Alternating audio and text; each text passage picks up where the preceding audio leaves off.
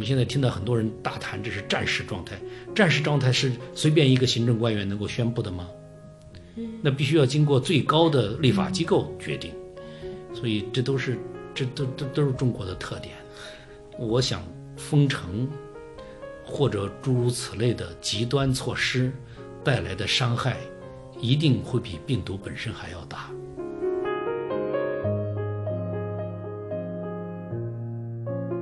但是这样的一个体制，我们这次已经看到了，它应付不了任何危机的情况。而危机的情况并不来自我们上街去游行，并不来自这个。他可能应对的最好的危机情况就是大家上街去游行。对他是，因为 他所有的准备、训练，这次你看出来，所有的准备是为这个。他们就是一生所学，只为此刻。他们此刻是这所有的准备是为这个的。权力只有这一条线索，权力本身是有集中化 （centralized），它内在有这个动力。所以在这种情况下，它一收，它上面只有一根线儿，一收，底下的线儿全都绷着，只朝上。嗯，这一来，横向的没了，横向的东西没有了。而社会真出问题的时候，需要横向的力量。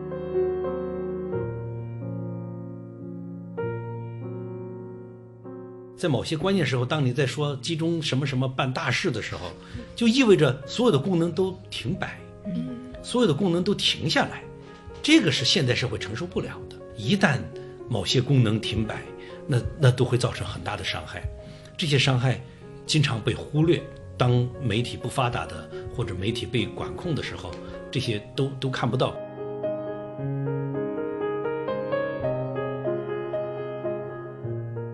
相信人，我觉得这是呃现代文明的一个最重要的基础。首先，人不是抽象的人，人都是具体的人；其次，人是没有边界的人。我在中国的是人。在另外一个国家的人也是人，跟我们一样的人，人跟人都是差不多的。我老在跟各种讨论历史和学历史的人说这样的话，我说你们学来学去就应该学到一点，就是发现我们大家都是一样的。嗯，如果你什么时候明白了这一点，你就算是懂了历史了。人都是一样的人，没有什么大的区别。希望从哪里来？希望就从人身上来。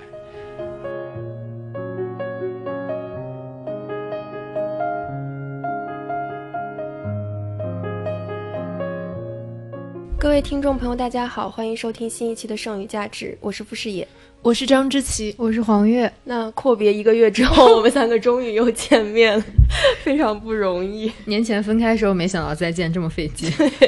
是的，那今天除了我们三个人之外，我们还有一位重磅来宾，是我们三个都非常喜欢的一位学者，然后也是我们在年前二零一九那一期最后的读书节目推荐过的一本书，叫《有所不为的反叛者》的作者，北京大学历史学系的罗新老师。罗老师，要不要跟大家打个招呼？大家好，我是罗欣。嗯。那今天请到罗欣老师的就是这个过程，其实挺曲折的，非常曲折。对，因为我们现在是在知其家录节目，然后我们刚来知其家的时候，仿佛经历了一个地下党街头的情况，就是三个人是以三种不同的方式进的小区。对，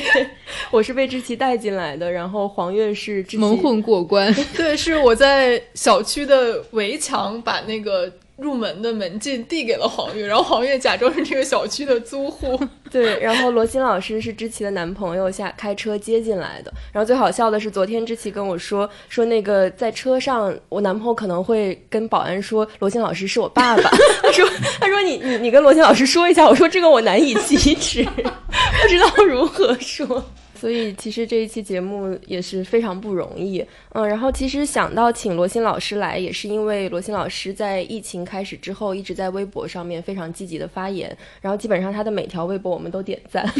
对，而且之前那个李文亮去世的时候，罗新老师不是写了一条最后八个字是一生所学只为此刻，然后看到我和知琪都流流下了泪流满面，对对对，所以我们也觉得说罗新老师这一段时间应该有很多想要表达的，因为从他的微博上就。能看出来，就是有很持续的表达欲，然后，所以我们这一期就想请罗新老师来，然后结合我们大家在疫情期间的一些观察和感想吧，来聊一聊。嗯，那个我知道罗新老师您是就是湖北人对吧？对，我是湖北随州人。嗯，我在大学毕业之后到武汉工作过四年，所以我对武汉非常熟悉。哦。对，然后这一期节目就是，其实我之前列了一个非常长的 提纲，看着要聊三个小时。对，但是我是觉得说，就是在上一期节目里之前也提到了，这段时间大家整个的状况也都不是特别好，嗯然后对于我们来说，可能这一期节目与与其说是给大家提供一个对于疫情的解读的途径，不如说是我们自救的一种方式。嗯，对，就是在疫情发生之后，我们也是可能通过各种方式，呃，不管是比如说捐款的渠道啊，或者关注新闻啊，或者说我们就会去看一些相关的书籍啊，想要去排解这一种面对这种巨大灾难，而且呃很多事情是你从来没有见过的，甚至是无法解释的事情的时候的一些反应吧。所以这期节目可能也是对于这些现象的一些回应。呃，那我觉得我们可以先聊一下大家在隔离期间的状态。嗯罗欣老师先说吧。嗯呃，我我当然可能跟大家一样，最初阶段就是天天刷微博、刷微信，天天想知道发生什么事情，正在发生什么事情。嗯但是这种疯狂成这种疯狂的状况也不可能持续很久，所以大概过了不到一个礼拜，我就决心还是强迫自己每天只在很短的时间内看一看，那么其他时间还是应该看书。呃，到再过一段时间就干脆开始恢复原来的工作，开始写东西。呃，看书呢，也往往都是看的跟呃自己这一阶段的关注的问题有关系的。嗯那么也就是跟疫情有直接或间接关系。比如说，我读，我重新读了《瘟疫与人》，嗯呃，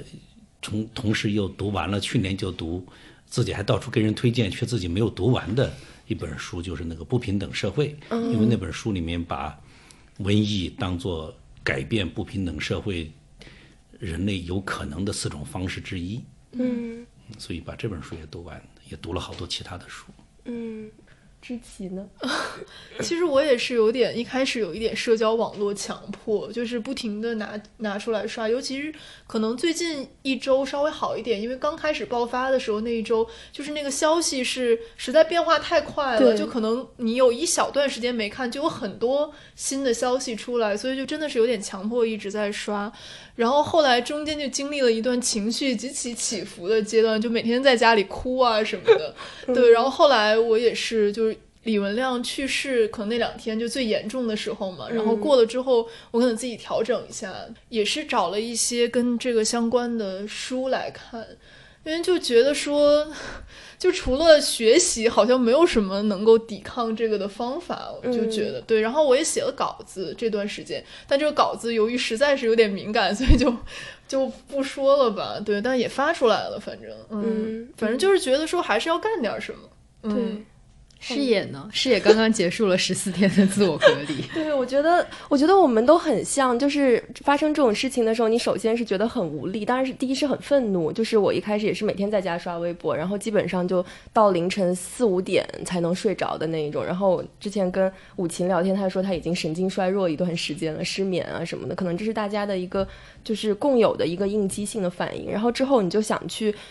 解释这个事情，或者说想把这个事情试图放在一些解释的框架里面，但是你发现无法解释，就是我觉得包括就是可能这一次过程中体现出来的一些可能官员的行为啊什么，之前我还在微信里面不是说，就是好像人之为人的这个底线已经失效了，就是你没有办法用一个你常规的或者说你学习到的一些知识去解释这个事情，然后你就会觉得很难过、很愤怒，我就会去看一些呃那个苏联时期的书啊，比如说集权国家的什么的。然后我最近就开始看理想国那个 M 系列，嗯就是我以前从来看不下去那种书，就是对于就比如说很沉重这种历史啊，或者说这种秘密警察的事情，我就会觉得说呃离我很遥远。然后现在你看的时候，就真的是感同身受的感觉。是嗯嗯，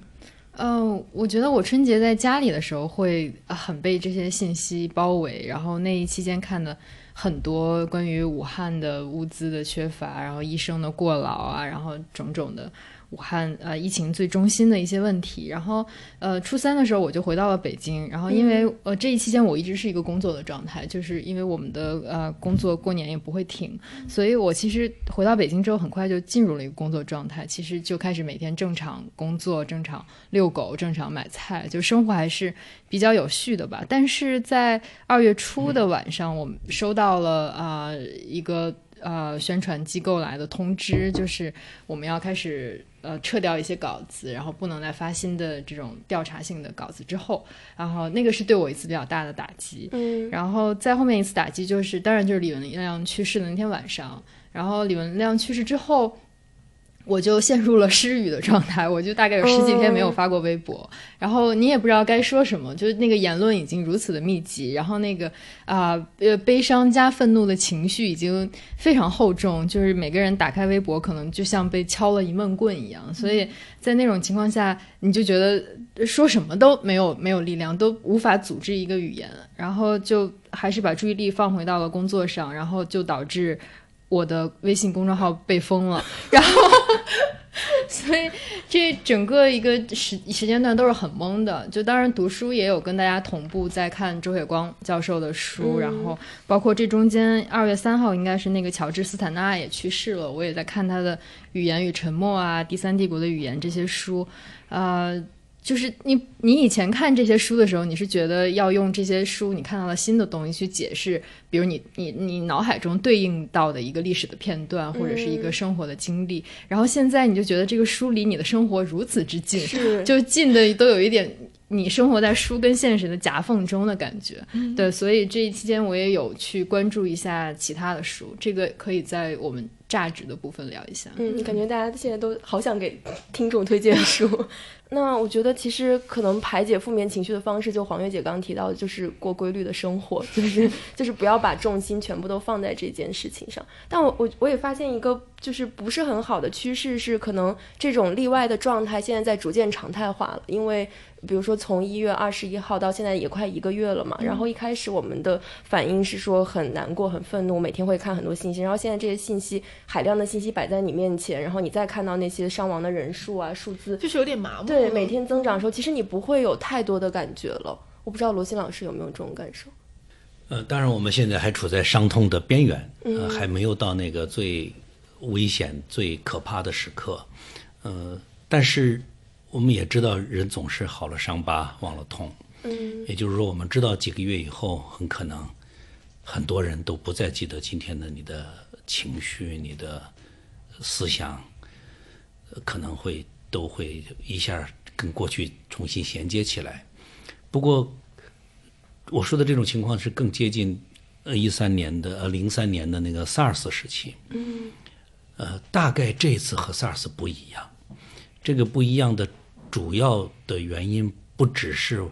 这一次的这个病毒更似乎打击更强烈，呃，造成的痛苦更大，而且可能跟在这之前人们的心理情况的发展，特别是一九年到一九年年末时候，大多数相当多的人，特别是知识阶层的，读过一定的书，又在做文化事业的这些人，大概。跟他们的心情有关，所以，呃，我我我只是觉得目前这个冠状病毒所造成的这个这个打击，主要是这方面的，并不是。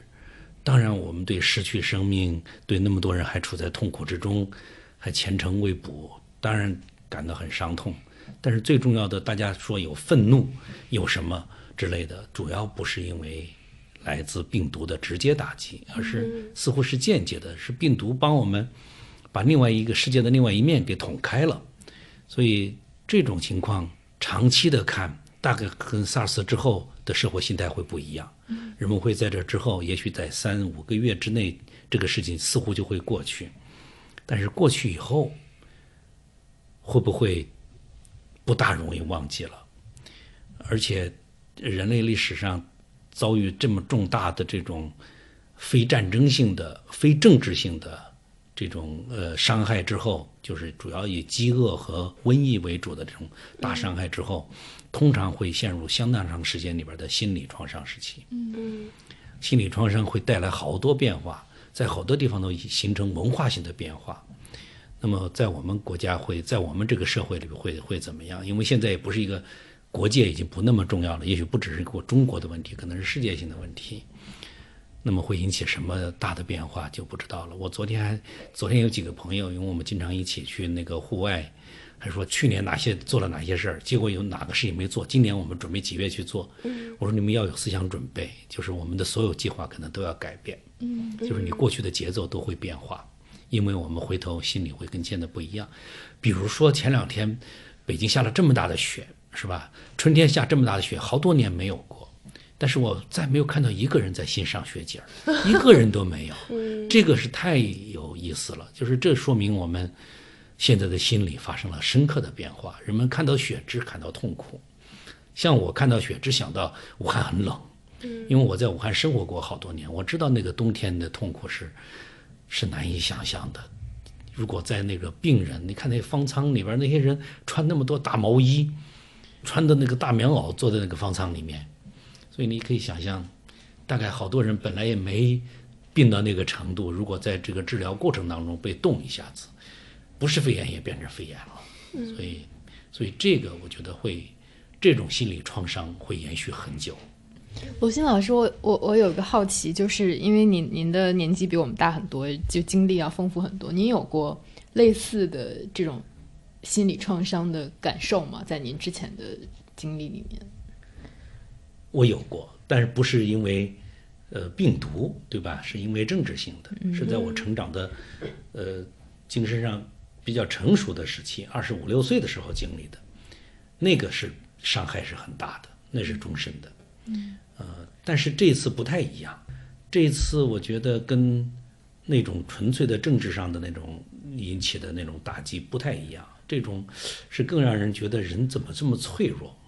嗯，社会怎么这么脆弱？我们，我想我是读历史的，当然读到很多这样的，但是，但是好像读历读故事、读历史，跟这个自己亲身经历差别还是很大很大的。自己经历一遍之后，那个心理上的那个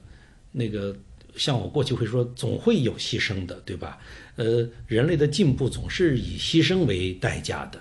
会有这样的想法。现在我就这个牺牲，如果是我自己。也许我自己还不要紧，如果是我家里的人，如果是我儿子，如果是我父母，我能不能接受？我能不能这么坦然的说，让他们牺牲吧，让历史因此得到进步吧？如果你不能承受这个，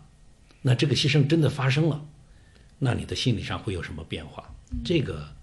是过去没有想过的，从来没有想过。这次就面对这个问题，因为我家人，我家里人现在正面对这个威胁，他们就在湖北，就在武汉。嗯，我记得在去年界面文化对您那个采访里，您有提到学历史在某种程度上就是超越自己。您说那个超越自己，呃，并不是指就是像过去学习经验，然后而避免犯某个错误，而是因为我们经历不了那么多事情，而我们通过历史这种代入性的方式去体验他人的经历，去经历他人的痛苦，然后从而在这个基础上超越自己有限的经历，然后。刚才听完罗欣老师说这个话，就有一种我们现在就在历史中的感觉，就是你来，你不再是替他人感受这个痛苦，而是你亲身来感受这个痛苦的感觉。我自己在 SARS 以后，经一个哈佛老师的那个提醒，开始读这个麦克尼尔的《人与文艺》呃，《瘟疫与人》，那个时候还没有翻译，所以那个时候我的英文阅读也不是那么就是顺畅，所以花了很大的力气读完，好多专有名词也还是不知道。不懂，但是大致的意思明白了，所以读完那个，当然就从此以后就很关注这个话题，而且对这个瘟疫对历跟历史的关系很注意，也也积极的拿这个来解释我自己解释不通的过去的那些历史问题。呃，但是从来没有想到自己会去经历，也就是说，我们在历史上读到了关于瘟疫的很多描写。比如说曹植、曹丕，就是建安时代的文学里面有很多提到瘟疫的。嗯，那么他们都提到说自己的好朋友当年在哪里，怎么过了几年就就零落，就风流云散，就就找不着人了。说的是一家一家的都死完，等等等等。像曹操的诗里边什么“白骨蔽蔽平原”什么这样一类的，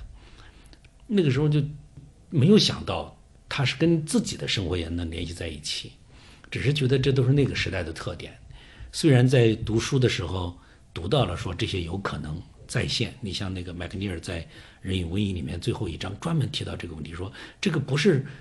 只有历史上会有的，不是说人类在早期才发生这个事情，在我们现代文明当中也会。一八一九、一八一八到一八一九年的大流感造成的那种几千万人，可能接近一亿人的那种伤亡，随时可能再来。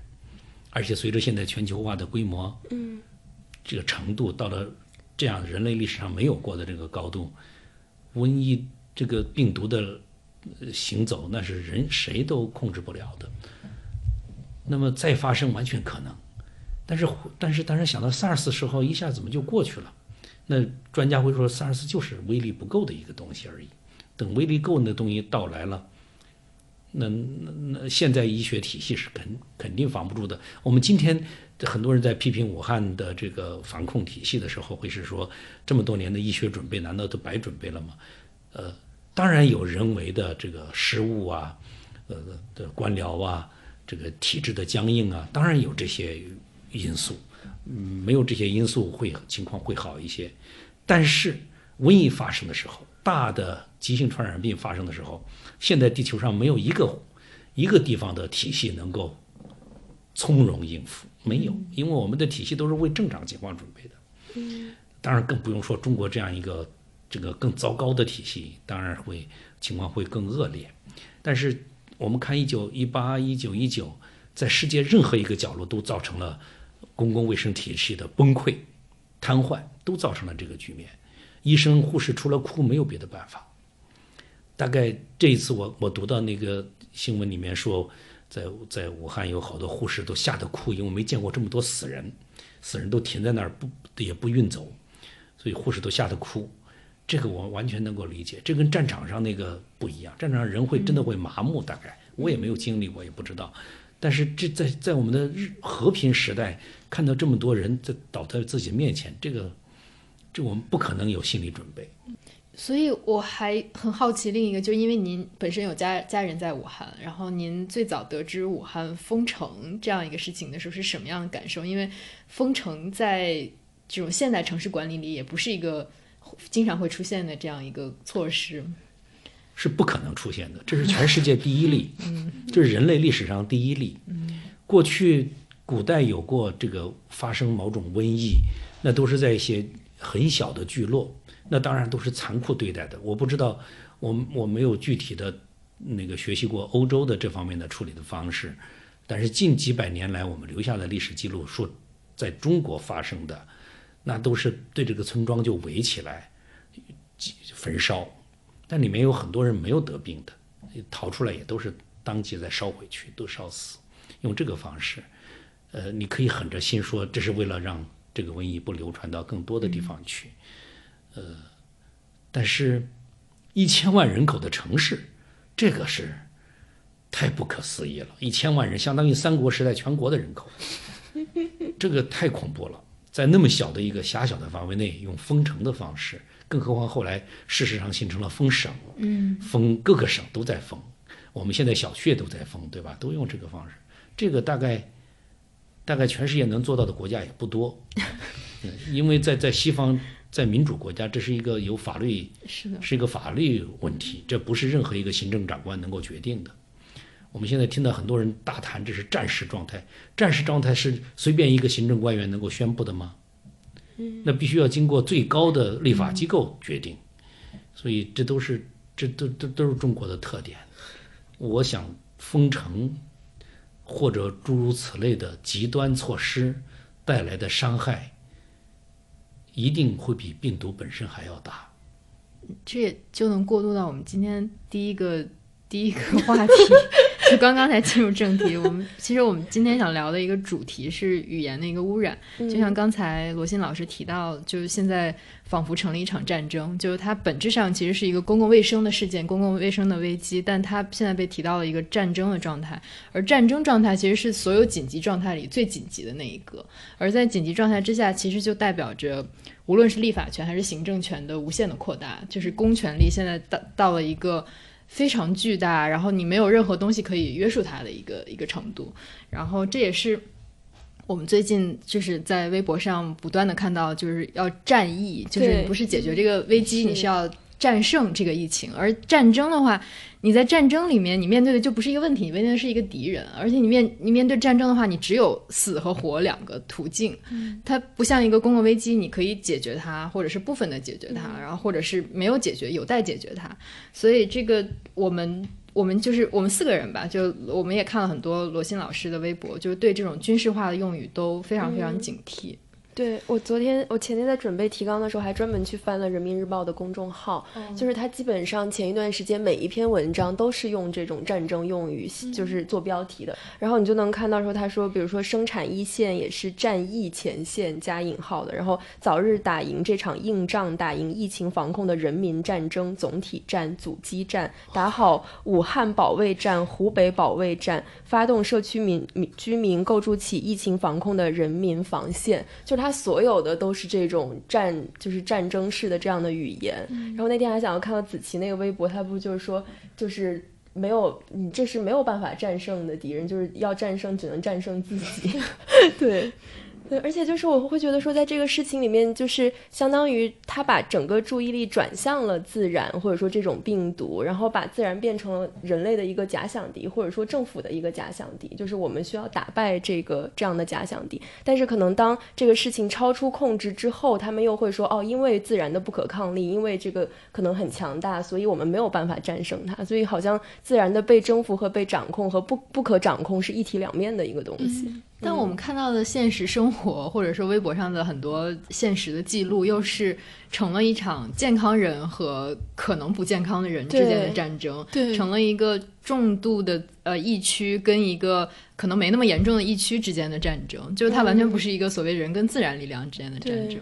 是人和人之间的。战争对，而且我看昨天吧，应该是秦晖发了一个给那个 FT 中文网发了一个评论，大概就是说为什么要反对这种军事化的用语嘛？它里面就提到一个观点，说说这个疫情和。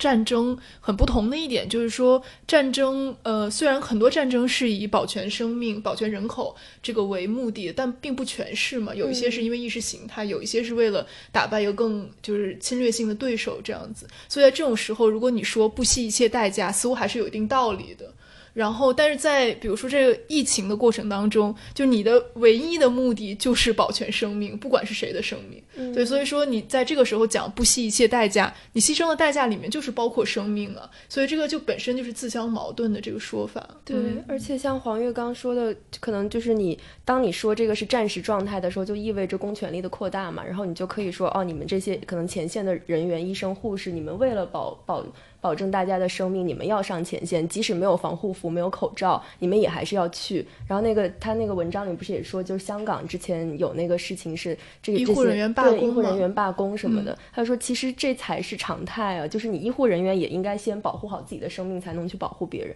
然后在我们这个国家，这个战时状态就变成说，你要先牺牲了自己，然后才能保护别人。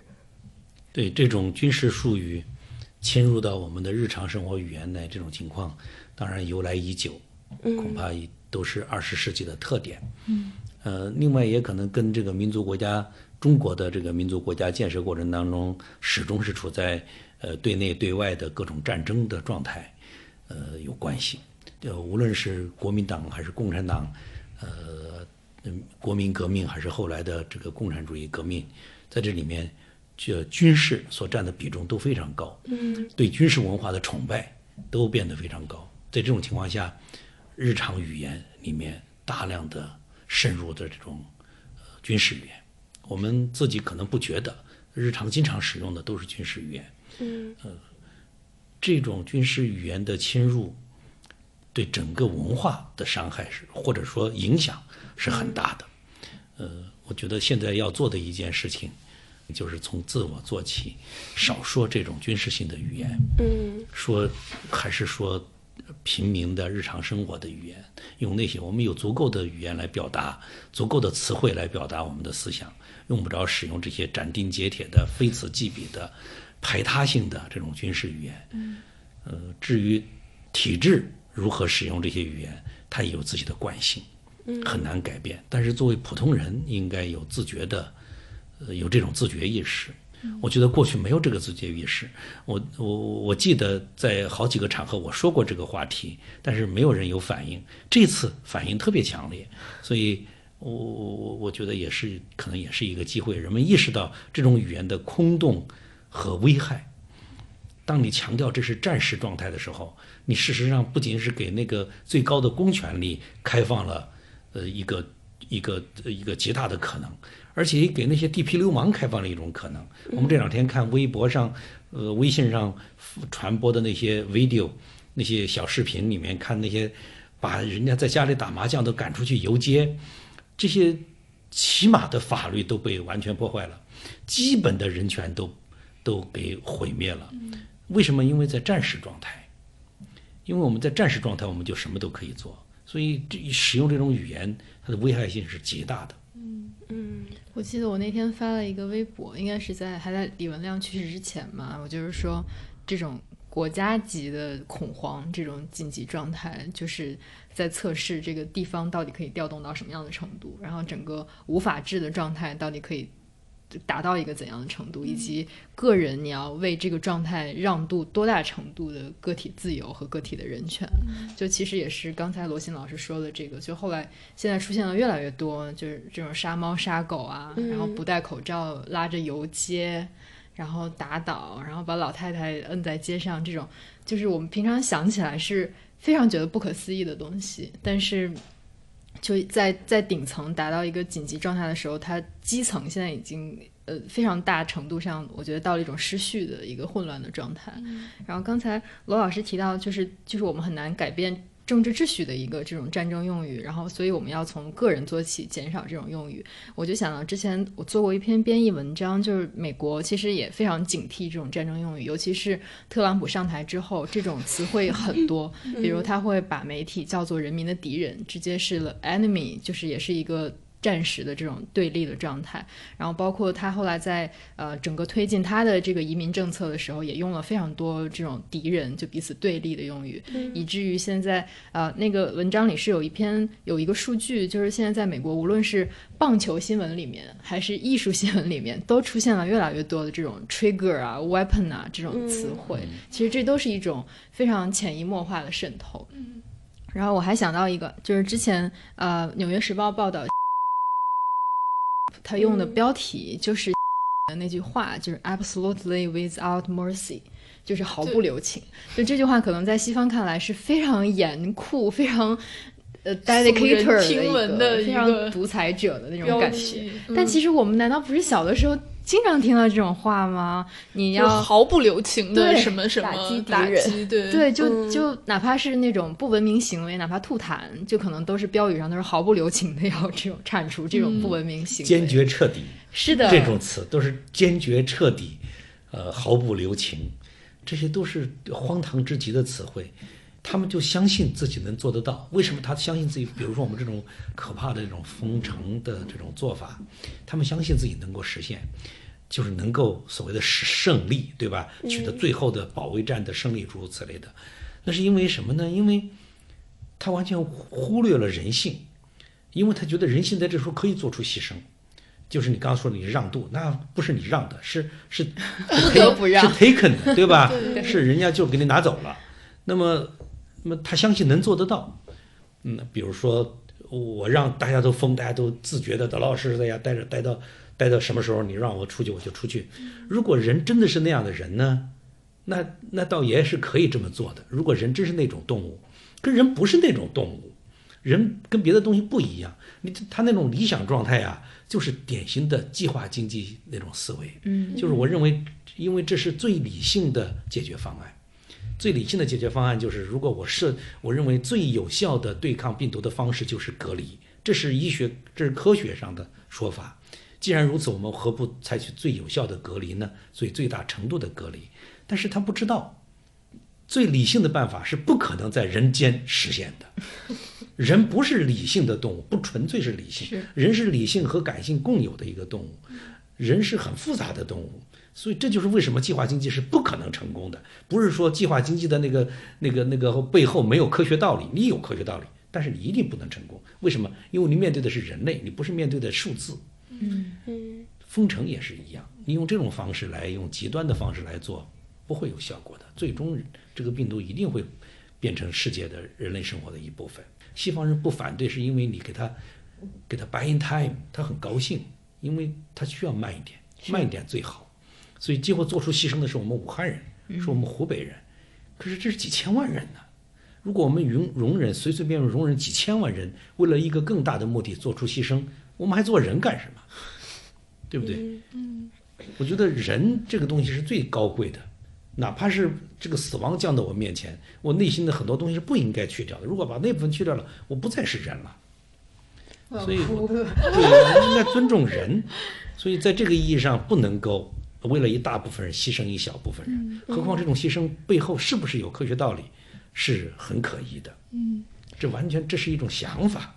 嗯，其实我昨天在想这个军事化的用语的时候，我就想到，其实不仅仅是一种疾病的，比如军事化的隐喻，因为像桑塔格那个书里也写到了嘛，就疾病的这种军事化隐喻是很常见的。然后另外一方面，其实很多政治和军事，其实也也变成了一种病理的病理化了，就是它在语言当中被病理化，因为我们经常会说什么什么是病毒一样的。敌人，或者说什么什么是寄生虫，就这种语言其实也是很常见的。然后你就会发现说，就是就这两种范式，就军事化的范式和这种病理化的范式，它其实就是一种很普遍的那种自我和他者。也一定要划定边界和进行区隔的这样一种思维方式，就它体现的是同样一种思维方式。然后包括最近在看那个书嘛，就是就是讲那个埃斯波西托讲的那个免疫范式，他就说免疫范式其实就是一种现代治理典型的范式。所以免疫范式就是像你打疫苗一样，就是它其实是给你注入少量的不会杀死你的病毒，让你产生一种抵抗力，然后你就可以抵抗就是真正的病毒，就大规模的袭来的这样的病毒。然后他就说，其实现代政治就包括所谓的这种生命政，福柯所谓的生命政治，其实就是这样一种范式嘛。就是包括刚才罗老师说的那种牺牲一小部分人为了保保全一个更更大部分人，其实同样都是这样一种范式。你就觉得说这种思维方式，其实在一种现代的政治或现代生活里面，其实特别根深蒂固的，可能体现在语言上只是一小方面而已。就把人和人之间，人群和人群之间。他们之间的各种关系，特别是利益关系，看成是对抗性的关系。对这个思维，这种看问题的方式，是一个是传统看问题的方式之一。但是传统还有另外的方式，传统也强调和谐。中即使是即使是中国传统文化，也有强调和谐的一面，也不纯粹是，比如说，固然有五行相克，还有五行相生呢，对吧？五行相生强调的就是和谐，不纯粹是相克，不纯粹是对抗。而我们现在太强调对抗了，嗯，我们的文化、我们的语言、我们的评价事物的方式，不用说政策了，都是在对抗的基础上，嗯，发生的。就就是说，你的思维基础是对抗，这个是很危险的。嗯嗯。对，其实除了这个军事化的语言，呃，也这次疫情中也有一些其他类型的表述，比如说呃官僚的用语，但是这个官僚用语其实一直也是长久以来存在的。然后我那天看人民日报，他说的也是说。统筹好疫情防控和社会经济发展，既是一次大战，也是一次大考。就是我觉得这个不是 到处都是，但我觉得它很有意思的，它其实是好像它讲的是我面向的是官员，就是这是对于我们整个官员或者说我们整个这个国家系统的一次大考，然后你们要如何面对人民？就他这个说话的对象，我觉得还挺有，就是。就挺值得研究的。然后还有之前大家不是经常说那个亲自部署、亲自指挥吗？对。然后后面不是还有传出来一个是叫什么远程亲自指挥，但我不知道这个是不是官方的 说法。这个亲自部署、亲自指挥其实还蛮有意思，因为它后来被剪掉了嘛。就它最开始在新闻联播里，它真的是一个 quote，但后来那个新闻联播，如果现在你再去看线上版是没有那一句，因为当天晚上我正好在家在看，就是我我很确定我亲眼看到他是自己说的这两句话，后来被删掉了。然后后来在那个新华社的通稿里面。改成了统一指挥、统一部署，非常的微妙。我觉得，我也觉得官媒、私媒合起来，后来很有趣。明明都已经上面的通稿都已经改了，不再用亲自什么了，但是下边拼命的发，说还是用亲自部署、亲自指挥。对他们好像说这个是。很有意思。对，是什么广东的一个什么共青团的号，嗯然后就是他应该是没有看到新华社的口径已经变了，然后他就自又发了一条，而且还是以亲自指挥、亲自部署为标题的，嗯 然后那篇就第二天就被很多人转载嘛，哦就相当于是有点像是没玩好，就是想要拍马屁，然后没拍好，然后最后反而捅了个娄子这种感觉。感觉从中可以看到我国这个治理的窥见我国治理的这个方式，中央和下面的之间的关系什么。而且就之前人民日报不是还有一个很有意思，就是后来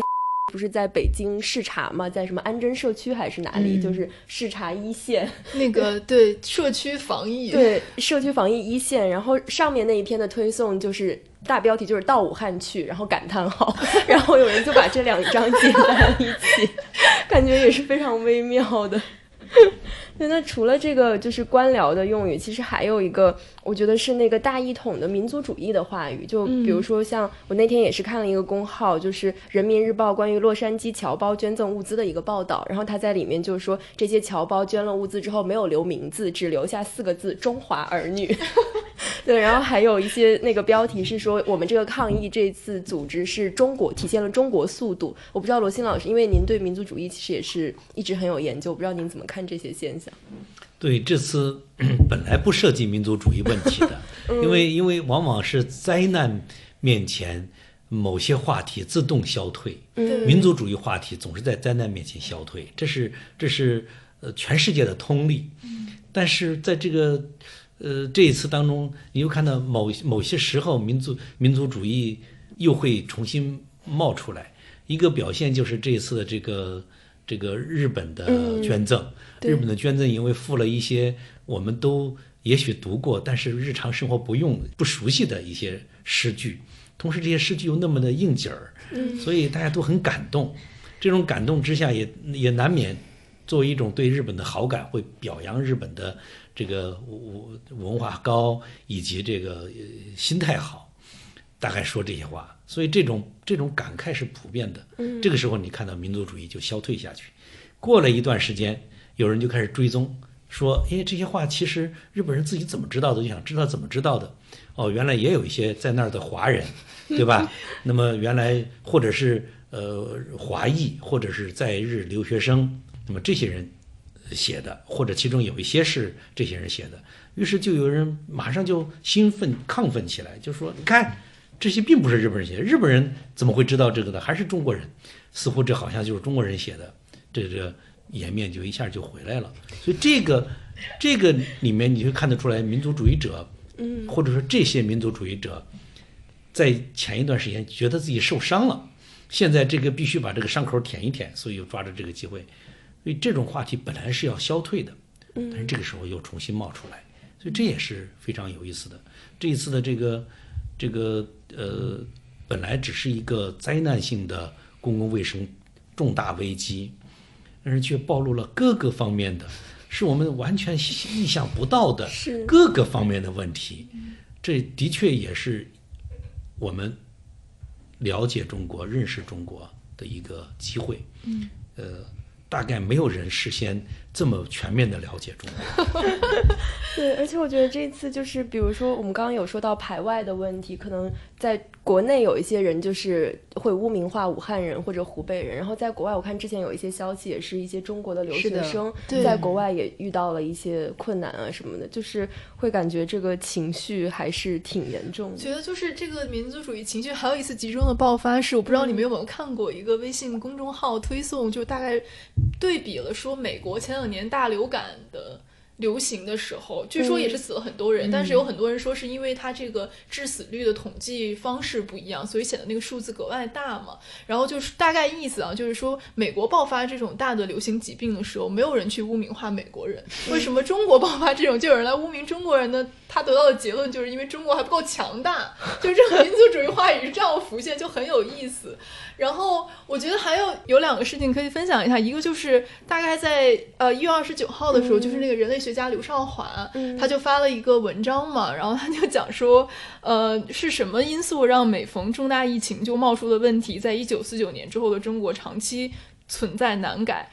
他说：“混乱的防疫史一再重演，最关键的问题，用大白话讲，就是民族主义或者爱国主义的面子问题；而用政治术语来讲，就是中国面对心中之痛的帝国或者外辱的时候的主体性问题。当然，我觉得他讲就是他讲的这个可能有点太绝对，当然不完全是这个问题，但这个似乎也是一个很重要的面向吧。然后还有一个是很有意思，我看到一个人发微博，就是因为最近也有很多人把这个疫情的事件，包括尤其前期一些瞒报什么的，跟切尔诺贝利相提并论嘛，然后就有一个人微博说说是什么最后挽救了苏联人民，就是让切尔诺贝利这个事情被重视，然后认真的处理了，是因为大家都知道有可能会毁掉整个欧洲，就是苏联是不能付出这个代价，说是他毁掉了整个欧洲的，所以他就说在这种重大的危机面前，其实是国际主义救了本国的人民，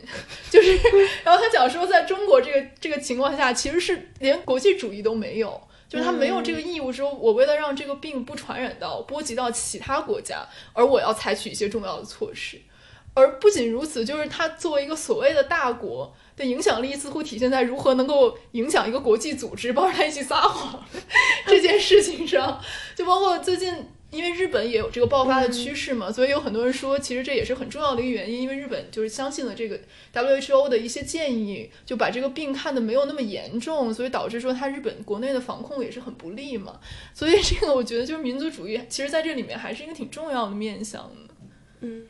中国现在的官方意识形态当然就是还是呃过去的共产主义，但是我们知道这个共产主义已经和经典共产主义有很大的不同。对。呃，你可以说是中国特色的，但我们说它其实是打着共产主义旗帜的民族主义，因为共产主义的本质是国际主义，对，嗯，它强调的就是大家都一样，嗯，大家都是一回事儿，这样的命运是一个，对吧？共产党宣言里面说的最清楚，对这些话说的要全世界无产者，呃呃联合起来。对。可是，如果你是有国际主义的，你很难搞民族主义。你很难认为自己是最好的，自己是最独特的，是自己是优先的。呃，在这一点上，也许我我我对苏联的情况其实不了解、不熟悉，也但是我想，至少在苏联的意识形态的那个结构里面，国际主义占的比重是很高的。呃，不管他在实际决策的时候，呃，国际主义占多大的比例，但是他在意识形态里面，在那个口号里面占得很高。可是现代中国，我们现在中国。一点都没有了，这个国际主义干没有了。即使在实际行为当里面，还看到很多对于某些国家的援助，大规模的援助贫穷国家、非洲国家，这些可能还会存在，但这些不一定是出于共产主义的需要，而是出于另外一些东西的考虑。对，是另外一些东西。所以，呃，在这个意义上，我觉得，呃，不是一代，而是很多代中国人都内心深处缺乏。这种对其他国家的人、其他的国家的那种平等的、尊重的、呃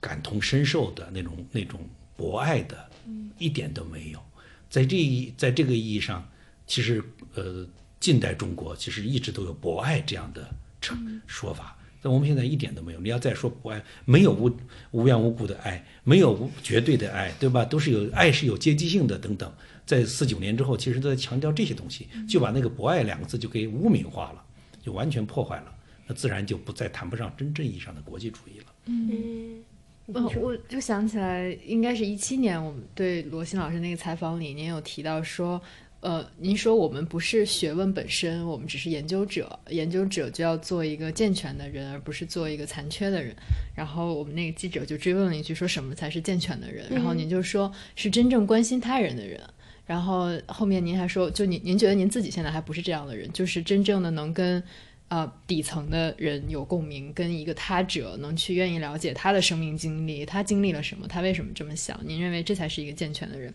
我觉得您刚才说那个国际主义，其实是应该建立在这样一个基础上的。就首先你要去爱你身边的人，你要意识到你是中国，他也是中国，就是你们代表着是同一个社会的可能不同的面貌。然后就如我觉得在这次武汉疫情中反映出来，就是我们甚至很难跟身边的人达成一个共情，就更遑论整个国际同胞的。的一个共情了，啊，因为 因为我自己是湖北人，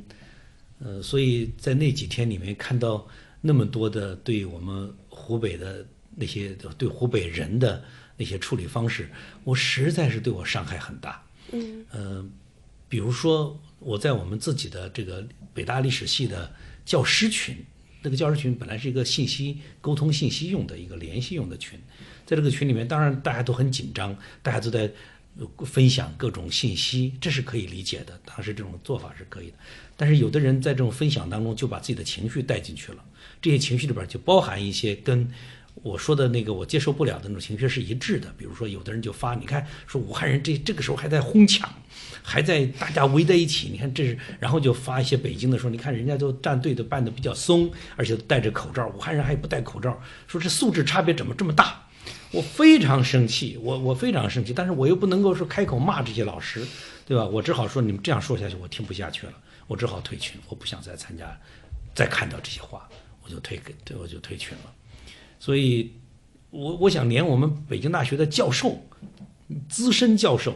都说出这样的话，都有这种情绪，你可以理解人们呃容易在极端的其这个形势下，呃容易把把责任推到某一部分的人群里面去。嗯其实人都是一样的人，也许湖北的官员更糟糕一些，跟另外一个省、跟另外一个地区，但是要说要说在全中国比，他不可能是最糟糕的，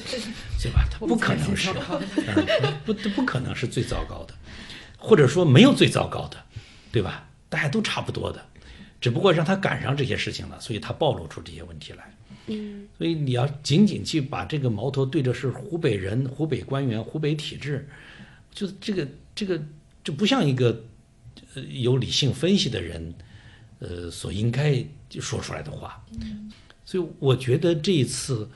之后，湖北人受的伤害会特别大，精神上的伤害会特别大。要建立这种对其他地区的人的信任，也比较难。这个人跟人之间要要建立信任很难，毁起来太容易了，一瞬间就毁掉了。嗯我今今年就是这个期间，其实视野跟知奇微博上也提到了很多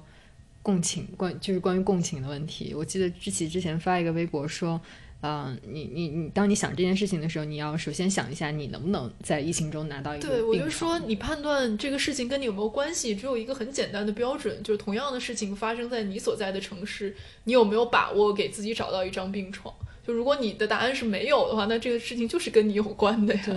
我记得视野之前发的应该是好像是一个一个红十字会还是一个官员发言的信息，然后你你说的应该是就你平时还是一个共情能力比较强的人，就为什么这个时候你完全无法理解这些人是怎么怎么怎么说话、怎么做事情的？对，我觉得包括像罗欣老师刚刚说的那，比如说堵路啊，然后还有杀猫杀狗啊，还有黄月刚说，比如说不戴口罩拿出去游街什么，就是尤其是那个什么小区公投不让医护人员回家，我觉得那个是最嗯过分的一个。对，就是就是像我一开始节目一开始说的，就是我觉得人之为人的一些共同的底线，好像都被破坏掉了。就是我们之前想的是说，哦，可能大家都跟我们想的是一样，我们要尊重他人，我们要怎么怎么样。但是在这个这次的疫情过程中，你就发现好多人和我们是不一样的，就是甚至这个比例是非常非常大的。然后我就我也不知道为什么他们是这样的，包括那些官员，我也不知道为什么他们会这么想，甚至是这么做。就是我已经完全超出我的理解范围了。因 为在我们的文化里面，不只是文化，还在我们的法律体系、政治生活、社会生活里面，人不是一个有权利的东西，人是一个利益的东西单元，不是一个权利单元。所以，在这个时候，当利益受到损害、受到威胁的时候，当然要做出保卫利益的这个本能的反应。但是，必须要教育，必须要让我们所有的人都意识到自己有基本的权利。什么是基本权利？是任何人不能拿走的，不能破坏的，任何情况下都应该得到法律保护的。所以我们在家里打麻将，你凭什么冲到我们家里来？嗯对吧？你我又没有到别人家去打麻将，所以这些就是基本权利。呃，道路你凭什么就堵起来？你要堵那个道路，你需要得到一定的法律程序的批准。嗯所以这些都是都是因为没有基本的法律和权利意识，对。所以随便就可以做。而且我觉得，就是可能从二零一七年开始，就是这样的事件一次又一次的发生，比如说像就是二零一七年底驱逐低端人口的时候，我们也看过太多的视频，就是那些比如说雇佣的那种保安或者警察直接破门而入，然后包括像这一次自如不是有那种拆墙嘛，就你到了这个时间你还没有回来，然后他那个隔断就被拆掉了，就是我们好像一直都处于一个被剥夺的状态，包括我们的言论自由、我们的居住的这个居所、我们的安全，然后现在看病的话就变成说你跟这个就是你有没有关系可以有一个病床。就是好像很多我们所信奉的东西完全都失效了，然后在这种不安全的感觉下面，就你被这种不安全感驱使之后，你最后的结论就是说，哦，那我要买自己的房，我要买自己的车，我要变成有特权的人。对对，就是我觉得这完全就是一个恶性循环。嗯，这也是为什么李文亮的去世让这个情绪达到了一个高点，就是你始终是一个被剥夺的人。对，然后现在有一个被剥夺的人作为一个牺牲者，死在了他。受剥夺的那个起点上，就是他因为说了这个病毒，然后而被训诫，然后后来又死在了这个病毒手里。就他哪怕是因为另外一个原因去世，都不会引起像现在这么大的震荡。我那天还跟视野和知奇说，我说这是我可能印象里面，就整个互联网的悲愤情绪达到一个新的高点。就我是没有见过有如此统一，就是你看你的微博的页面上不再有其他的话语了，完全被这个事情所占据，而且一直到了七天之后，还在有人在纪念他，有无数人会躺到通惠河边那个 叹号里面去去献花，去躺在那里纪念他。我觉得这就是像你刚才说的，因为。每个人都是被剥夺的那个人，对，就他可以是任何一个人，嗯，对。但是其实那天不是大家也都在就群情激愤嘛，就会说我们今后就要做一个说真话的人，如果不能说真话，那我们就不说。但是我也在想说。就是我们这样一种美好的良善的愿望能实现吗？就是就我们现在就在这件事情过去之后，我们面临的是三月一号网信办会有一个更严格的规定，然后可能公众号被封了，然后我们的言论自由还是没有实现。那我们要怎么去抗争？怎么去奋斗？去争取我们说真话的权利？所以我在微博里说，就是天亮之前会更冷更黑。嗯，也就是说，你以为你看到了，你感受到了别人。呃，别人和你一样愤怒，别人和你一样有一样的情绪，有一样的认识，甚至有一样的决心要改变。但是，接下来面临面对的可能会让你很失望。呃，这些人的声音你再也听不到了，这个人的脉搏你再也感受不到。你你你可能感受到的是来自一个更强大的力量的压制。很有可能我们接下来的一段时间，也许不不会是短短的几个月、几一一年两年。尤其是相当长时间，是更黑暗的，是更糟糕的。所以这个时候，我为什么要写那个一生所学，只为此刻？就是等，就是在这个时刻你怎么度过？对我们的考验只在这里。但是您是经历过二十五六岁那个年代的事情的，就是从这个愤怒到真的行动，那个距离还太远了，是吧？对，在现代世界，我们怎么行动？在现代体制下，个人。或者说没有很大的资源的人，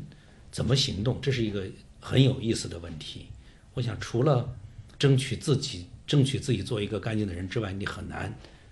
有别的什么行动。直接的街头政治那个时代，恐怕已经过去了。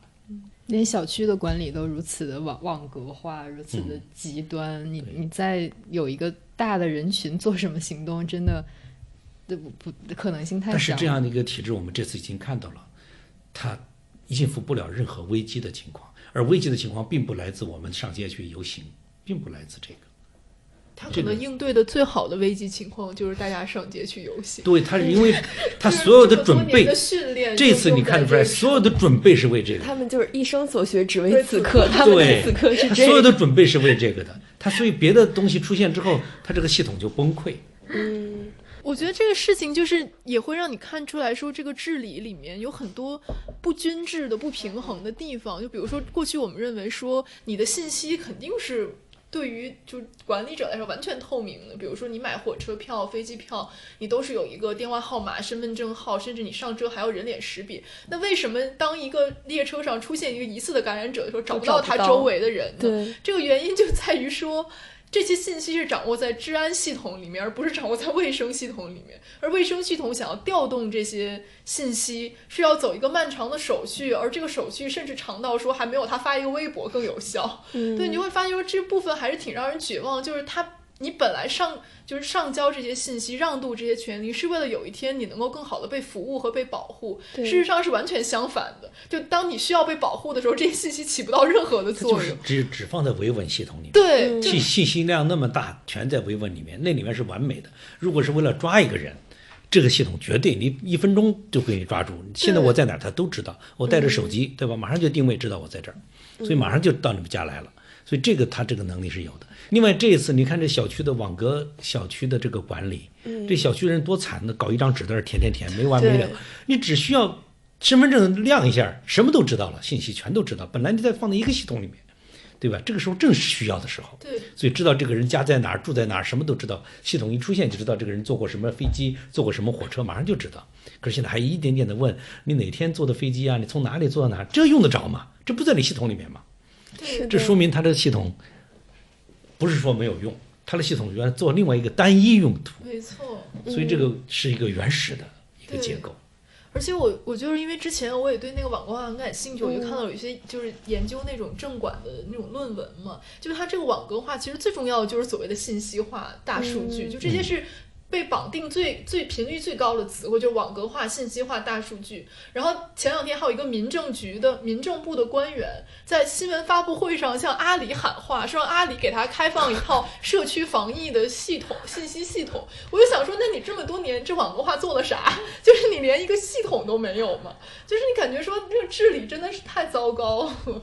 就是匪夷所思，就只能用这四个字。就是他这次如果有经验的话，其实就是应该到世界各地去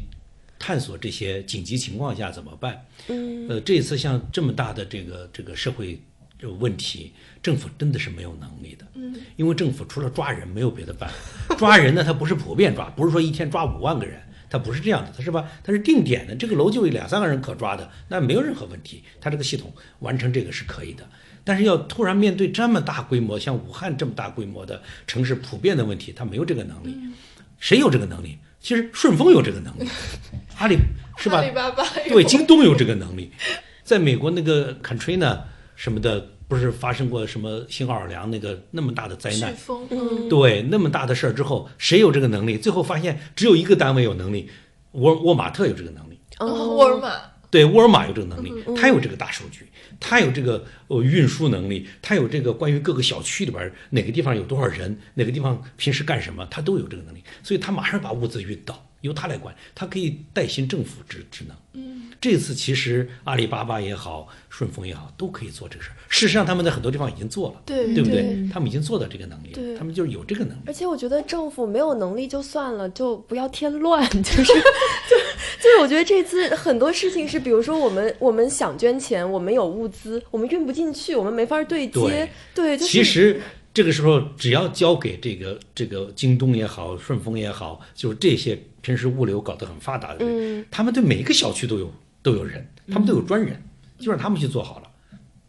因为国家只需要给他钱。补偿他就完了，你非要搞个什么什么指挥部，非要搞那个东西，你那套都是新新设的，根本没有这个信息，你没有这个信息，你没有数据，你不知道哪是哪儿。嗯。这其实就是周雪光教授那个那个嗯。访谈里也说了，就是当中央集权不断的加强的时候，其实地方反而瘫痪了。就他们有那么多资源，他们调动不起来，因为中央会对他们感觉不安全。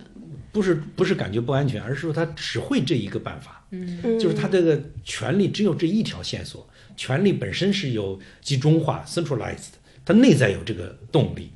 所以在这种情况下，它一收，它上面只有一根线儿，一收，底下的线儿全都绷着只朝上，嗯这一来横向的没了，横向的东西没有了，而社会真出问题的时候需要横向的力量。嗯，嗯，我们现在有一种恨铁不成钢，就你连作为一个集权国家你都做不好的感觉。因为集权就是解决不了这个问题，对集权恰恰解决这个时候就是需要的就是社会，就是横向的。对，但我们这个国家已经没有社会了，就是社会这个长期的抑制社会，不不仅仅是不扶持社会，它长期的抑制社会。是，的，所以在这，而且就你就会发现，比如说像武汉一开始那种像是一种无政府的状态的情况下，其实志志愿者是可以组织起来的。就他们其实构成了整个城市物资运送的这个毛细血管啊，或者一个通道，但是他们可能受到的阻力恰好是来自政府的。对对，就是一个非常诡异的现象。而且就是那个周雪光的那篇最新的访谈，就现在墙内应该已经看不到了。就我觉得他还有一个点，就是其实罗新老师刚刚也提到，就是说这个这次新冠肺炎爆发是中国治理结构失败的表现。然后因为它的原因是地方官员遵循了和以前一样的应对模式，然后就是整个官僚机构都在被命令以这种方式应对不和谐的信息。它里面就是说，因为当时要过春节了，而且武汉不是要开人大会还是什么会？其实我觉得他的他的意思就是，我们的治理的逻辑最先。优先顺位的一定是维稳，就是稳定是最重要的。然后像我们所有的这样的国家机器的力气啊，什么都是投入在这个这件事情上面，就会导致发生了一些其他情况的时候，这个政府是没有能力应对。嗯，而且之前就是淡报在炸号之前发的最后一条微博，他就是大概意思就是说，其实我们是有一种迷思的，我们之前是觉得说一个。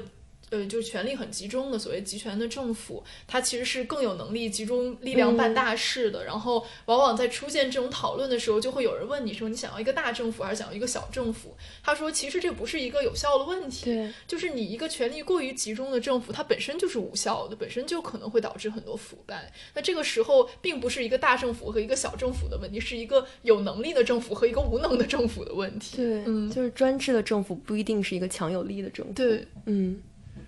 主要是我们社会生活的丰富性，这一点总是不容易被充分的尊重。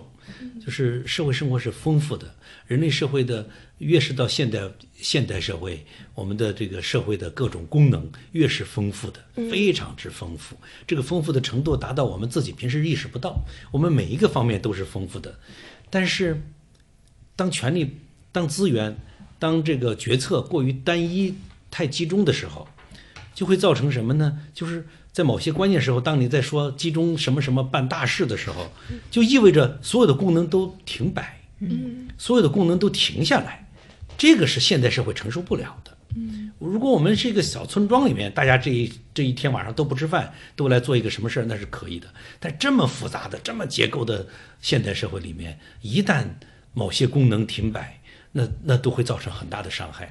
这些伤害经常被忽略。当媒体不发达的或者媒体被管控的时候，这些都都看不到。比如说，那么多的现在武汉人们爆出来的那么多的透析病人，嗯，是的，是吧？武汉总有几万甚至更多的透析病人需要每每周都要透析的，结果都都不能做透析了。还有我们看到那个一个妈妈带着自己的得了白血病的孩子要去九江去，在大桥上他就哭诉：“你把孩子带走，带过去，因为他需要定期，他要他要治疗。”所以在这种情况，这些人都他们的利益全都被牺牲掉了。这就意味着，当我们在那儿赞赏、吹捧这个这个力量被集中起来，可以做一些大事的时候，你忽略了这个力量一集中，就另外一些功能被牺牲。嗯，而且那些功能的范围可能超过这个大事本身。那不管你怎么去比较，不管你用什么方式去测量这些，嗯他们之间的大小，但是它都是一样应该被尊重的。对，这是我们人类生活的本质。对，现在像在北京的医院也是，就是基本所有的手术都差不多停了，就是除了这个肺炎本身的这个所有的外科手术现在都停了。是的，就这个其实是一个巨大的量，就会远远超过你想北京这么大的城市，三千万人口的城市，它这个普通病人的量会远远超过肺炎的。有隐显性的，显性的是一些病人得不到救治，隐性的则是。这个病可能变得严重起来，是的，在今后爆发起来变成更，它本来是一个小问题，变成了大问题。是的，我还想起来之前李海鹏不是发了一条微博，就是被转了很多次，大概就是说，呃，可能这个疫情结束之后，大家又会称赞说，哦，是因为我们的这样的一个强有力的政府，然后控制住了疫情或者怎么样，就是会造成新一轮的这种中央集权的话语嘛。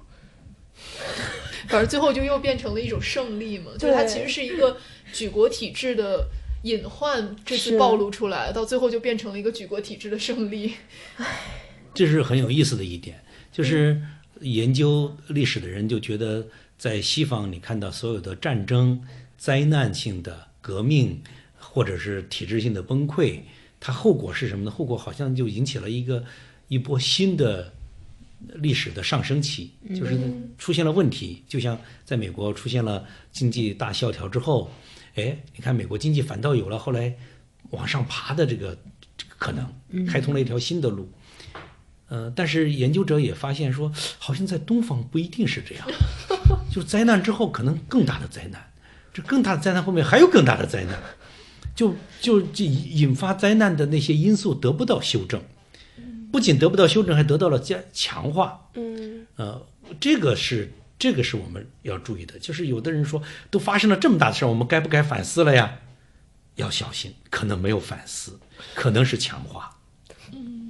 对，那我们刚刚其实是从这个大一统的民族话语聊到了 这个了这么多对网格化的问题。其实，呃，我们说的那个语言现象里面还有第四个观察，就是在这一次疫情中，其实饭圈用语也是弥漫了整个这个社交网络，尤其是微博上。最明显的就是那个雷神山这个。呃，直播嗯对直播的时候，呃，支起来介绍吧，你比较了解。就是说这个雷神山建医院嘛，嗯就最开始只是有一个直播，然后大家是可以在央视网上面来看，然后后来就发展成，因为看的人很多，然后就会有很多人一边看一边发那个弹幕，然后大家就是把每一个叉车和什么推土机都起上了一个名字，然后最后就 罗老师已经开始皱眉，我不知道这个，我没看。然后后来就变成了说会有人给他们打榜，嗯，就像给明星打榜一样，是给钱的是给钱的那这钱去哪儿了？买新的叉车了。就是央视收了呀，就是 这个直播平台的收入呀。嗯然后后来就有很多人批判嘛，就是说那个那个工地上分明有真实的人，有真实的劳动者，然后没有人去关心他们的权益，他们是不是拿到了工钱，他们有没有被感染，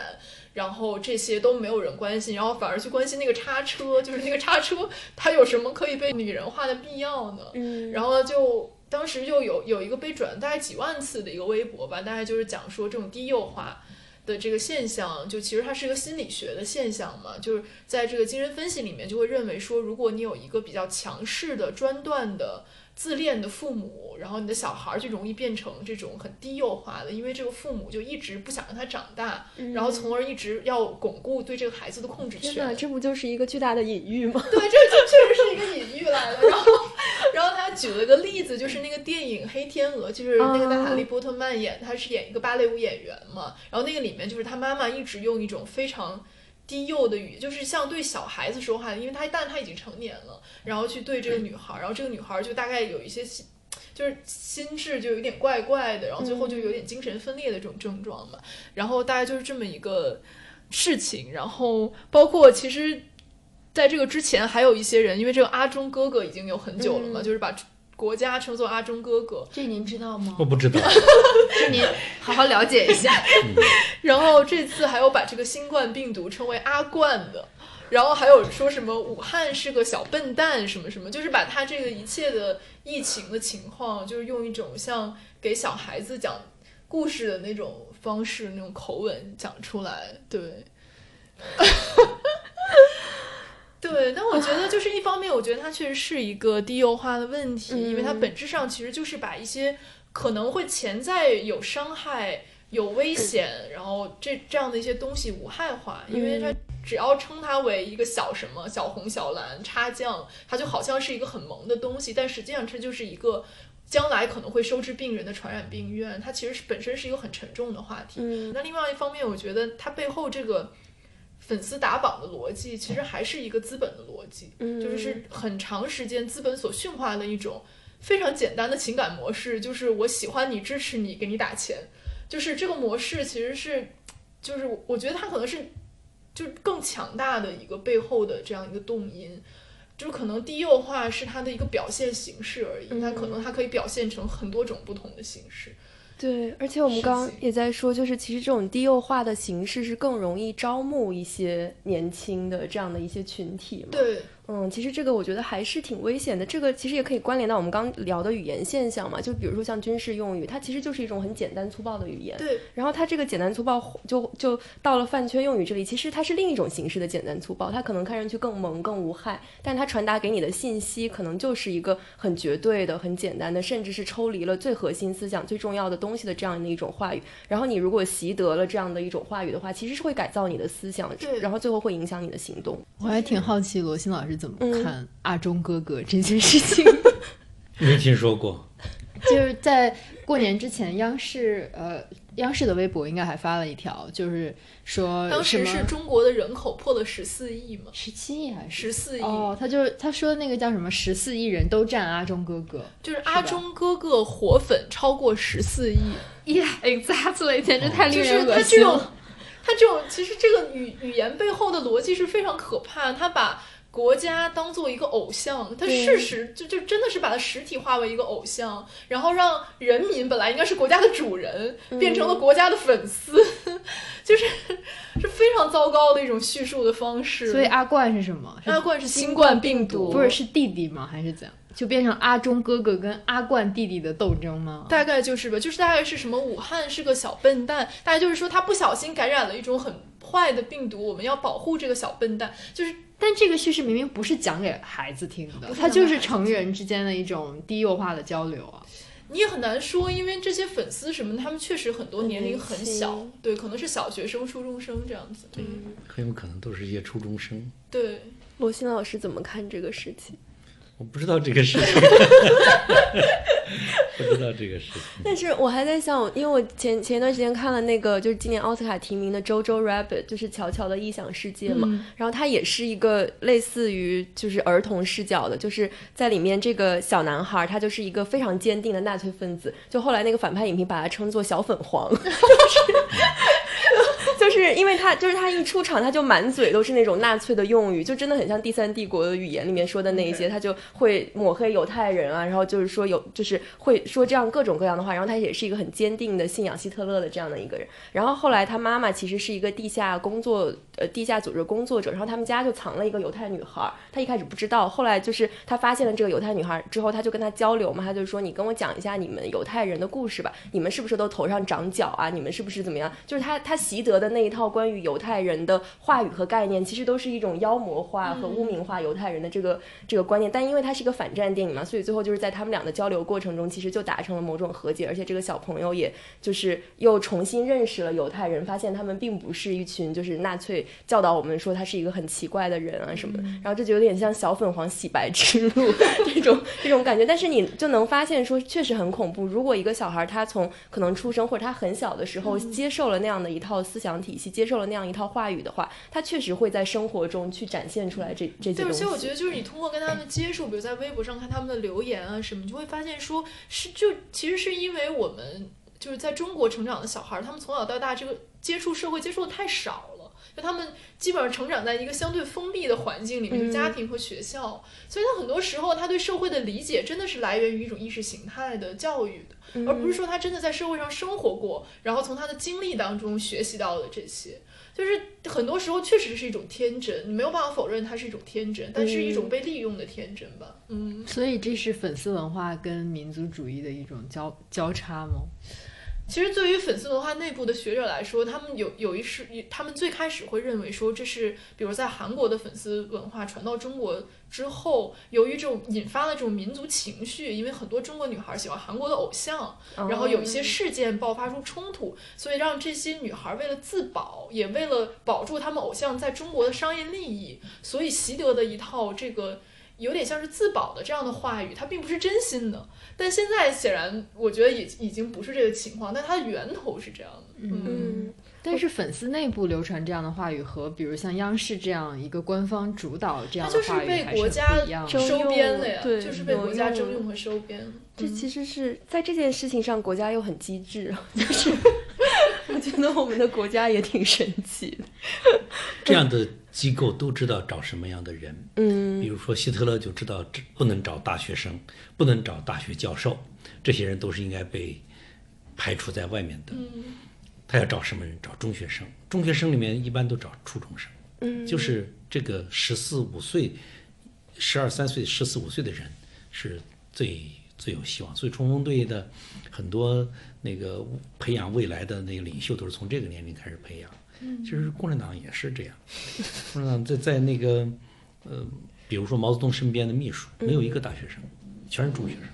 嗯。但我也想到有一本书，应该叫《神风特工队：樱花与爱国主义》，我不知道罗老师知不知道。就是呃，那本书里面就是说，当时就日本就是太平洋战争到焦灼的状态，很多神风特工队就是已经开始收编大学生，因为就是日本日本本本国的这种青壮年男性已经很少了，了对，就开始用大学生。然后这个时候，知识反而成为了他们民族主义和爱国主义的一个砝码。就他们很多人都通读法国文学，深嗯知浪漫主义是怎么回事，然后他们把这个浪漫主义就用在了自己的民族主义上面，嗯就是为樱花了一种革所谓革命的革命话语，对包括很多人会把马克思主义也用到，就是对日本的这个爱国上面，他们会在。因为他们知道，他们加入那个神风特工队之后，他们不太可能活着回来了，因为他们都是要驾驶飞机撞向美国的这个呃航空母舰之类的嘛，所以他们留了很多诀别的书信和日记，你就能看到他们是怎么样在日记里面把这自己的这种浪漫化、理想主义，甚至是左派情节。给和这个民族主义结合起来的，他们是在用这些美好的东西去合理化合理化这个行为，而且有很多人会觉得，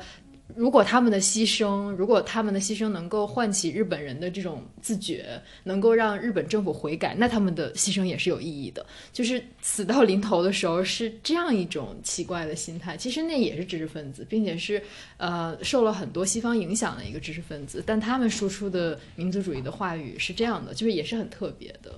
嗯我们刚刚聊了这种四种语言现象，然后包括和国家治理有关的一些问题。然后我觉得，呃，另外一个观察，我觉得是在这次疫情期间，个体叙事的崛起以及它的这个重要性。就是我之前还在想说，就是在这次疫情，我们其实可以看到两个层面的叙事的这种撕扯和张力。就一方面是志奇刚刚也提到的，比如说治理术的层面，就是呃，要就是国家机器对于人口作为就人口整体的一种控制，然后可能是牺牲一部分人去保全另外一部分人，然后是让夺走一部分人的生命来保护另外一部分人这样的一个叙事。但另外一方面，我们在社交网络上，在微博那个肺炎求助者超话里面，甚至在豆瓣啊，在朋友圈都可以看到的是一个个个体的这种呼号和呐喊，然后包括这种个体家庭的支离破碎，有一些人，有一些家庭甚至是全家人可能都感染了这个肺炎，就是这样的叙事对我们来说是很重要的。而且我觉得这个叙事可能在李文亮去世那天晚上达到了一个制高点，就是一个情绪的高潮，就是大家会看到说，像他这样的一个普通人，因为说了真话，然后得到了这样的一个下场，所以我会觉得，就一方面，像我节目开头说的，可能我们每天看到这样的一些数字，然后什么转化存量，然后增加的新增病例、治愈人数，已经有一点接近麻木的状态了。但是这项这样的一些个体叙事，其实是让我们保持清醒，不要麻木，然后让我们知道在这个肺炎中，普通人和个体所付出的代价。就我觉得这个对于我们来说是很重要的。嗯，然后因为罗欣老师之前在微博里面也有说到嘛，就是说中国古典文明的新生必在发现或者重新发现个体人，然后包括您就是最近几年的研究转向，其实也有一些偏向个体的这些转向，所以我就比较好奇您对于这个的看法。我觉得这一次这个当然不是最新的，嗯是从来没有发生过的，不是在 SARS 期间，在那个零八年的地震，嗯。都看到好多这种非常呃个体化的对个体受害人的，以及在呃灾难当中个体的表现的，都看到一些，但是没有这次这样密集，这样的好写的这么好，嗯。而且不再以呃表彰，不再以歌颂为目标了，就是要就是要写出人在这个时刻的人的呃特质。所以我觉得这次我读的当然不是很多，就在微博上、微信上读到一些人家发了微信号读一些，我也很感动。我觉得这反映了这十几年来，呃，一代新的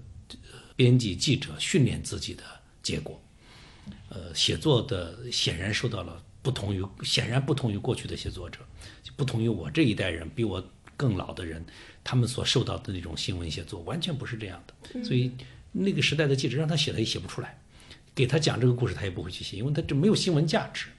在他看来不是有新闻价值的。所以现在的人的观念已经变，写作方式已经变了，所以我们看到很多非常棒的一些。这我觉得这一次过去，可能中国呃文献里面从来没有过这么多的关于在灾难面前的普通受害人个体的生命描述，这是从来没有过的这么大量。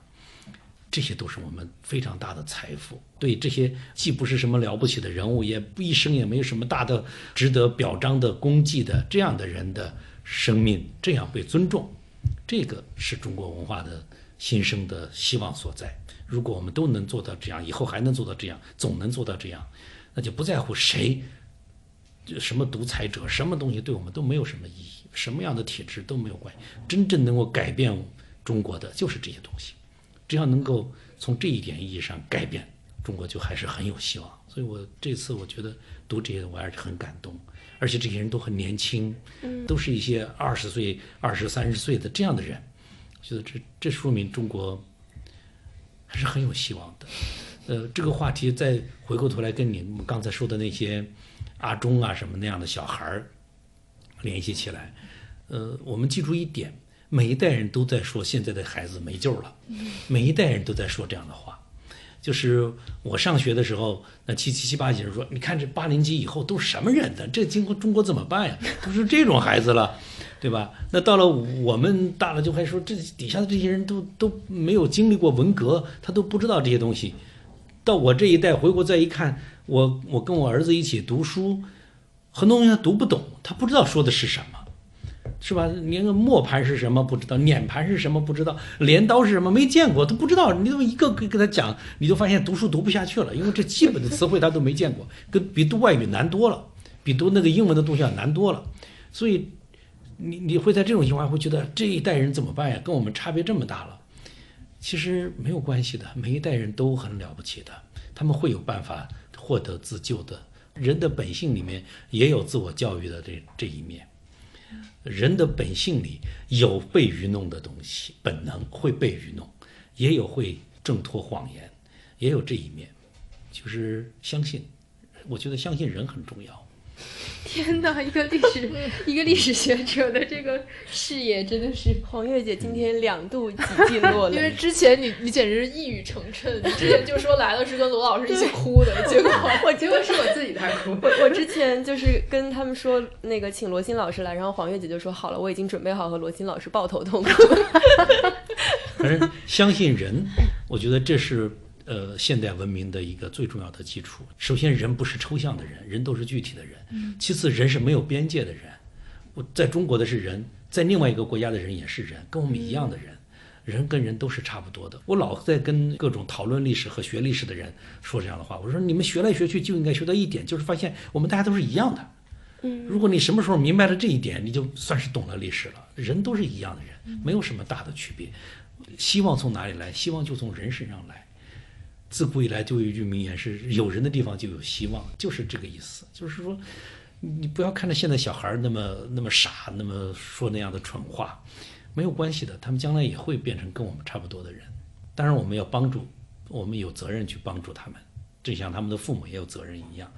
但是他们也自己会有办法的，就像我们小的时候也找到了办法自我教育。我们小时候那个愚蠢，那个荒谬，那比现在的小孩要多过多过得多得多。我们那时候纯粹是，我们就文革教育出来的孩子呀，都是那样的人。我觉得我在那个上大学的时，到了上大学的时候，听到国歌，听到国际歌，那都激动的眼泪都要出来，心中想的就是这样，就是为民族牺牲。为什么听到“民族”两个字，简直都激动的不行？我们都是这样的人。现在解构了民族这个概念，对我们都是这样的人，就是你会找到。自自我救赎的道路的，他们都会找到的，因为我们都是人呐。但我还有一个追问，我我记得我我一七年编的稿子里，您也提到了这一点，就是我们现在总是强调自己跟他人的不同，或者这一代人跟下一代人的不同，但其实你要去发现他们身上相同的点，比如他们一样都是有感情的人，然后都是呃有希望的人，都是有温情的人，这样。但这个共情是可以向上共情的吗？我觉得您说的这个人，比如是。都是同样都是被压迫者之间的一个共情，我们可以跟官僚体系内部的人共情，我们可以跟集权者共情。对，这正是我想说的，就是我们学历史呢，我们学到的都是跟我们不一样的人，都是帝王将相，对吧？在历史上出现的全是这些人。那我们我们要回到历史当中，我们都是这么悲惨的，整天被人删帖、被人封号的人，对吧？那在历史上根本不会写在史书里边去。我们写在史书里边都是在这个体制里边的人，都是在这个体制或者是失败的，或者是成功的，总之都是那样一帮人。但是你会看到，其实这些人跟我们也差不多的，他们也，他们也是在挣扎当中。每个人就就不要挣扎这个怎么，总之是 struggle，他们都在也都在 struggle，其实都是在这个这个命运当中，命运是还是共同的，哪怕他在作恶，哪怕他在做魔鬼一样的事情，但是其实他们也处在这样一个状态。但如果达到了这个程度的博爱，您觉得还能从愤怒走到行动吗？捍卫人的利益，这就是我们最重要的行动。因为我们，我们当我们相信人的时候，我们不是说我们接受人所有的东西，而是我们说有些东西我们不能够让渡，对吧？你封我的号，我就是不高兴，我不能因此变得高兴起来。那么我的基本权利被侵犯，我就是要反抗。所以我觉得这个是我们行动的基础。同时，你要相信别人也都是人，就是我们不能够因为我我的奋斗，我就可以解除别人做人的权利。我也不能那么做。嗯，其实就是这一次疫情里面，我觉得就是最可能能够体现罗老师刚才讲的那种人和人与人之间的关系的一个瞬间。我觉得大家应该都看过吧？就是在李文亮去世的那天晚上，有一个武汉的女孩子，她朝着窗外拍了一段视频，然后那个视频的背景音就是她一个邻居，是一个当地的这个交响乐团的小号手，嗯然后用小号就冲着那个窗户外面吹了一首思念曲，嗯然后你就，就我觉得那个瞬间，就是后面很多人说是可以拍到电影，是就是那种电影一般的瞬间，嗯然后可能甚至是编剧没有办法写出来的那种瞬间，然后但是就控制，但是就被就是一个普通人，然后就只是掏出手机来拍一拍外面的人点点烛光或者什么，这样一个普通人他捕捉到了，然后就是在当晚也是就是感动了很多人。嗯。你说吧，我控制不了了。对，其实这一次就这种也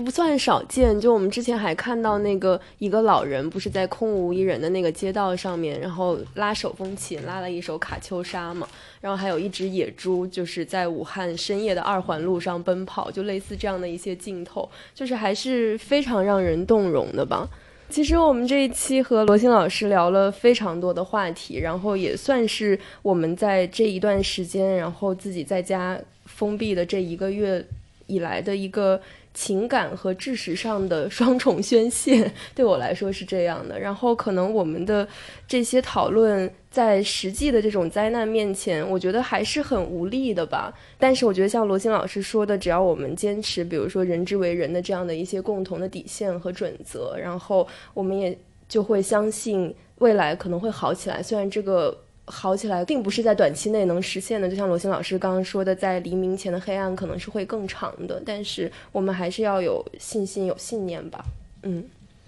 然后感谢大家收听这一期沉重的剩余价值。然后平常不喜欢我们笑的听众应该会很喜欢这一期节目。这一期节目基本上没有什么笑声。嗯，希望这一期节目能陪伴大家度过这一段比较特殊的时光吧。那我们下期再见，拜拜拜拜。啊，谢谢。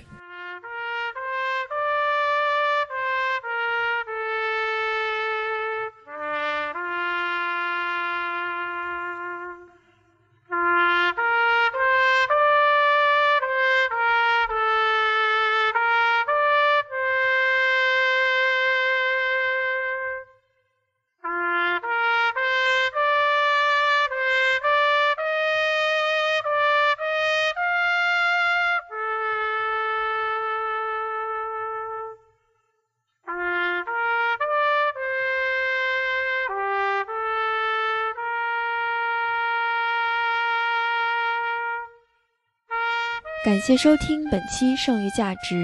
你可以在网易云音乐、喜马拉雅、苹果播客以及 Spotify 关注我们，也可以搜索我们的官网三 w dot surplusvalue dot club 收听全部节目。你还可以关注我们的微博“剩余价值 Surplus Value” 与我们互动。如果你喜欢并想支持我们的节目，欢迎在官网扫描二维码给我们打赏，也欢迎大家在苹果播客给我们五星好评。感谢收听，我们下期不见不散。